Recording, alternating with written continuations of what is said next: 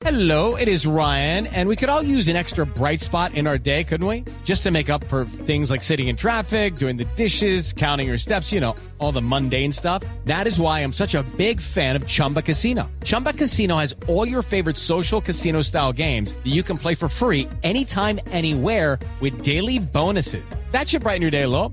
Actually, a lot. So sign up now at chumbacasino.com. That's chumbacasino.com. No purchase necessary. BGW. Void were prohibited by law. See terms and conditions. 18 plus. Es la expectativa ante la llegada del presidente Juan Manuel Santos, que esta mañana estará visitando la región de Manta, una de las más devastadas por el terremoto que ocurrió hace exactamente ocho días en territorio ecuatoriano. Allí saludamos al enviado especial de Blue Radio, Juan Jacobo Castellano. Muy buenos días, Juan Jacobo. Hola Eduardo, muy buenos días para usted, para todos los oyentes de Blue Radio. Según la agencia Associated Press, la cifra de muertes en este país como consecuencia del terremoto aumenta en las últimas horas a 653. Sobre las 9 de la mañana, el presidente Juan Manuel Santos arribará a la base militar de Manta. Allí se encontrará con el jefe de Estado ecuatoriano Rafael Correa y le entregará 20 toneladas de ayuda humanitaria consistentes en alimentos, agua y también frazadas. El ah, presidente Santos y el presidente Correa posteriormente se dirigi- dirigirán al puerto, en donde arribará un buque de la Armada Nacional Colombiana que viene cargado con unos 80 mil galones de agua y también trae ayudas vitales para los damnificados, que ya suman más de 26 mil en este país como consecuencia del fuerte sismo. Finalmente, el presidente Santos hará un recorrido por la zona de Tarqui, en Manta. La zona de Tarqui es más o menos como el San Andresito de Bogotá, el ah, Hueco de Medellín, eh, una zona comercial que fue devastada por eh, el sismo y en donde se encuentra la gran mayoría de víctimas de este terremoto. El presidente Santos eh, puede revisar, recibirá de, de, de primera mano los datos de lo que ocurrió en esta zona de Manta. Sobre las nueve y media de la mañana se espera que aterrice en Manta el PAC 001 con la, co- de- con la mm, delegación del presidente Santos que se encontrará con el presidente Correa aquí en Ecuador. Juan Jacobo Castellanos, Blue Radio. Estamos pendientes, Juan Jacobo, gracias. Y en medio de las diferencias que habría en términos del cese bilateral del fuego y del ruido que se ha generado en la mesa de diálogos por la renuncia del director de la UIAF, hoy continuarán las conversaciones en La Habana, en la isla. La enviada especial Jenny Navarro nos cuenta. Buenos días. Dos temas abordan los delegados de paz en la mesa de conversaciones, definición de las zonas de concentración para la FARC, las que serán en veredas. Es lo que está avanzado hasta el momento, queda por definir el número exacto, ya que al principio la FARC pedía un número superior a las 30 zonas campamentarias, como las llama el grupo guerrillero. Y el otro punto, el de las garantías de seguridad para los miembros de la FARC que firmado el acuerdo general pasarán al proceso de concentración para la dejación de las armas. Aún no es seguro si la Unidad Nacional de Protección asuma el macrodiseño de esos esquemas, pero el director de la unidad ya está en Cuba. Yanina Navarro, Blue Radio.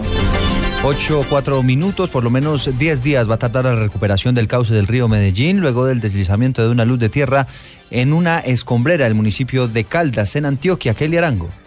En tres fases está dividida la estrategia de recuperación total de la zona donde se produjo el taponamiento del cauce del río Medellín a la altura de la escombrera Los Lagos de Caldas. Según las autoridades, tenía medida preventiva de suspensión de actividades. El director de Corantioquia, Alejandro González, explicó que la primera fase con la que se recuperará el caudal del río podría extenderse durante 10 días más. de la recuperación, digamos, lo inmediata del cauce. Eso nos puede llevar alrededor de 8 o 10 días para tenerlo completamente, eh, digámoslo, estabilizado. Un segundo momento de unas obras que hay que ir haciendo a lo largo de todo el talud que sufrió el deslizamiento para garantizar la estabilidad en el corto y en el mediano plazo. Y una tercera fase ya de recuperación ambiental de todo, no solamente el cauce, sino el retiro del río Medellín en toda esta zona. El director de Corantioquia explicó que la escombrera donde se registró el deslizamiento está cubriendo los gastos de las labores de remoción de material y advirtió que será sancionada por las autoridades. En Medellín, Kelly Arango, Blue Radio.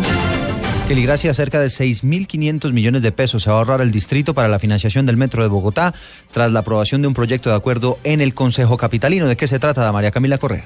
Hola Eduardo, a sanción del alcalde mayor de Bogotá pasó un proyecto que cursaba en el Consejo y que busca fusionar dos empresas, la de renovación urbana y Metro Vivienda. Según el distrito, con esta combinación se podrán generar estrategias que dinamicen la gestión del suelo, buscando tierras aptas para la construcción y desarrollo de proyectos inmobiliarios. Según ha dicho la administración local, con este proyecto se ahorrarán alrededor de 6.500 millones de pesos anuales destinados a financiar el funcionamiento el funcionamiento de la empresa del Metro de Bogotá y otras iniciativas del distrito. María Camila Correa, Blue Radio. 8-6, María Camila, gracias. En las últimas horas colapsó la Feria del Libro en Corferias y no por cuenta de algún eh, escritor o algún premio Nobel, fue por un youtuber. La historia es de la redacción digital, Camilo López. Hola Eduardo, buenos días. Se trata del chileno Germán Garmendia, más conocido por su sello personal de Hola, soy Germán. El youtuber y hasta ahora escritor está presentando su libro Numeral Chupa el Perro. Pues ayer estaba programada la firma de autógrafos de su libro desde las 10 y 30 de la mañana y más o menos hacia el mediodía ya Corferias estaba colapsando, tanto que tuvieron que prohibir el ingreso de más personas y suspender la venta de boletería. Fin, aquí está el libro. Vamos a echarle una ojeada por dentro. Y lo primero que podemos ver es el título. Chupa el perro. Cuando empecé a escribir el libro, el título fue lo más difícil. Estaba como. ¿Y qué le pongo al título? Y se me ocurrió que este libro es tan de nosotros. Es tan hecho para ustedes. Que el libro del título tenía que ser algo que solo nosotros entendiéramos. O sea, quería que si alguien normal en la calle viera el libro, dijera. Chupa el perro, ¿qué es esto? Pero si tú lo ves, una persona que sí me conoce, yo sé qué significa.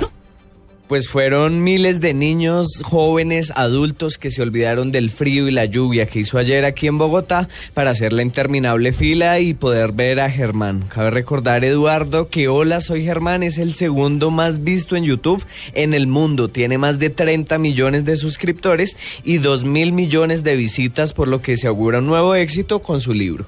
Camilo López, Blue Radio. Gracias, Camilo. Hablemos de información internacional. Austria celebra hoy sus elecciones presidenciales, las más inciertas de las últimas décadas. Malena Stupiñán.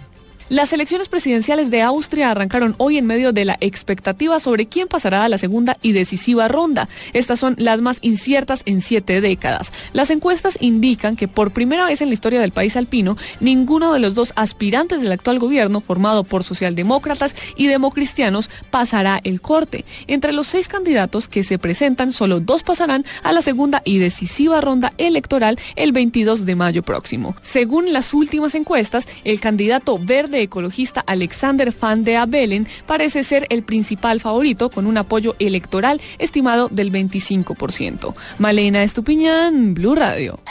Noticias contra reloj en Blue Radio. 8 de la mañana, 8 minutos. Noticia en desarrollo de indignación en el departamento de Córdoba luego de que seis perros murieron en zona rural de Montería, en el sector del Faro de Dos. Las autoridades creen que quienes están detrás de la mortandad de estos animales son personas que se dedican al robo de aves de corral. Los responsables podrían ser juzgados a la luz de la nueva legislación que castiga drásticamente el maltrato animal. Y estamos atentos porque el primer ministro de Nepal dio inicio hoy formalmente a la reconstrucción de viviendas en su país, después de que cerca de un millón de edificios resultaran afectados por el terremoto de hace un año que dejó cerca de nueve mil muertos.